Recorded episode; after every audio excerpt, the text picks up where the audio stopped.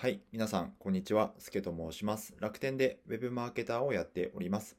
今は育休取得中で、ブログやラジオで海外のマーケティングの情報だとか、会社員からの独立に向けて今実践していることを発信するラジオとなっております。この放送は、いきはや無料メルマガの提供でお送りをさせていただきます。はい、皆さんいかがお過ごしでしょうか。今日はですね、リサーチに必要な4つのステップについてお話をしたいと思います。まあ、リサーチと聞くとすごい堅苦しく感じちゃうかもしれないんですけど、えっと、僕らは、えっと、普段ブログとか、あとは、ま、ツイートを発信するにも何かしら情報収集はすると思うんですよね。もちろん、え副業でもそうだし、本業の仕事、提案書を作るにしても、リサーチが必要だと思うんですけど、改めてこのリサーチってどういうふうに進めるのが効率がいいんだろうっていうことをちょっと学んでみたというか本を読んでみたので、ちょっとそれを気づきをシェアをしたいと思います。で、どんな本を読んだかというと、え外資系コンサルのリサーチ技法っていう、えアクセンチュアの、えまあ、有名なコンサル会社の方が書いた本があって、リサーチってこういうふうに進めてい、えーくんですよっていう、まあ、ノウハウ本があったので、ちょっとそれを読んでみました。で、今日はそのうち一つを紹介したいんですけど、まず、えーリサーチってどういう流れを取ったらいいんだろうっていうことですね。それが今から言う4つのステップです。1つ目は、えー目的を確認しましょう。2つ目はリサーチプランを設計しましょう。3つ目はリサーチを実行します。4つ目はアウトプット化しましょうということですね。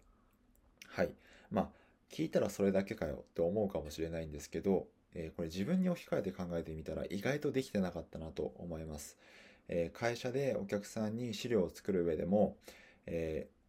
ーよし、まず情報から集めようっていう、えことを確か取ってたことが多いなと思います。しかも、えそういう時に限って、えー目的意識持ってないので、とりあえずアウトプット化しなきゃっていう意識しか働いてないので、情報収集を集め、情報収集をしていると迷子になっちゃうんですよね。あ、この情報もいいなとか、あ、こういった情報もあるんだとか、あ、こんなところにこんな情報もあった。しかもその情報を深掘って時間がただ漠然と過ぎていってしまう。っていうことがよくあったなと思います。なので、この一つ目の目的を確認しましょうってことはすごい大事かなと思いました。例えば、お客さんに対して資料を作ってあげるんであれば、えーお客さんに対するゴールはどこなのか、うちに対するゴールはどこなのか、お客さんに受注してもらいたいんであれば、あお客さんに発注してもらいたいんであれば、えーどういったところがネックになってるから、ここを解消してあげて、発注につなげよう。であれば、ここがハードルになってるんであれば、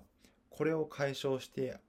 この、これを解消する事例とか、えー実際のデータとか必要、データが必要だよな。じゃあ、ここをまず調べよう、みたいな、えー流れってのが、えー必要だなと思いました。そうすることで目的がしっかりしてるので、迷子にならなかったりとか、え効率よくアウトプットまでつなげることができる。だから、えっと、僕もこれを読み始めて、今僕はですね、海外の情報を、えーインプットしてアウトプットしてるんですけど、まあ、それ以外にもブログとか書くときには、えーある程度、まず最初に仮説を立てます。今こういった状況だから、えーこういう情報が必要そうだろうなと。なので、まず骨子を作るんですね、データ。えっ、と、メモ帳とかに、まあ、結論、理由、事例、結論みたいな形で、えー作っていって、まあ、文字バーって打っていって、でその後にそこの穴埋め、データを埋めていくようなイメージですね。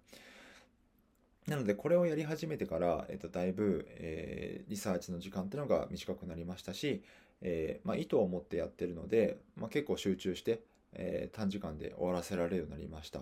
なので、えっと、もしこれを聞いていらっしゃる方が、方方がですね、えまあ、本業とか副業で、どうもそのリサーチの、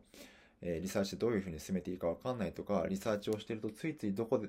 今自分がどこにいるのかわかんなくなっちゃうっていう方、今言った4つのステップですね。目的を確認しましょうということと、リサーチプランを設計しましょう。え3つ目、リサーチを実行する。4つ目、アウトプット化の流れを、えー意識してみてください。特に目的のところですね。一番最初のところで、何のために今から情報収集をするのか、リサーチをするのかってことを決めておくと、えー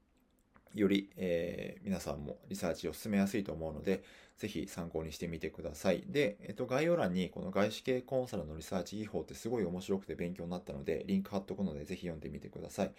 で、えっと、合わせてですね、僕、昨日からインスタのアカウントを新しく立ち上げて、あの、読書メモアカウントを立ち上げたんですね。で、えっ、と、そのリンクも貼っておくので、よろしければフォローしてくださいください。あの、まだ1投稿もしてないんですけど、ありがたくもフォロワーさんにもついていただいて、えっ、ー、と、これからちょっと、あの、更新をしてきますので、えー、ぜひ見てみてください。なんか、そもそもそういった意図としては、あの単に自分で読んでメモ帳を、メモ帳を残しておくだけじゃなくて、公開する場に、えー、例えば、例えば Twitter とかインスタとか、今回の Twitter とかに、えー、メモとして公開するって意識を前もってインストールして読んでおくと、あの脳に記憶しやすいらしいんですね。だからこういった形で、えーと、インスタアカウント作ってみました。なので、もし皆さんもよろしければ、読書好きな方は、インスタアカウントとか作ってみるのもいいかと思います。ということで今日はリサーチの4つのステップ、リサーチの基本的な流れ方についてお話をしました。えー、今日も素敵な一日をお過ごしください。すけでした。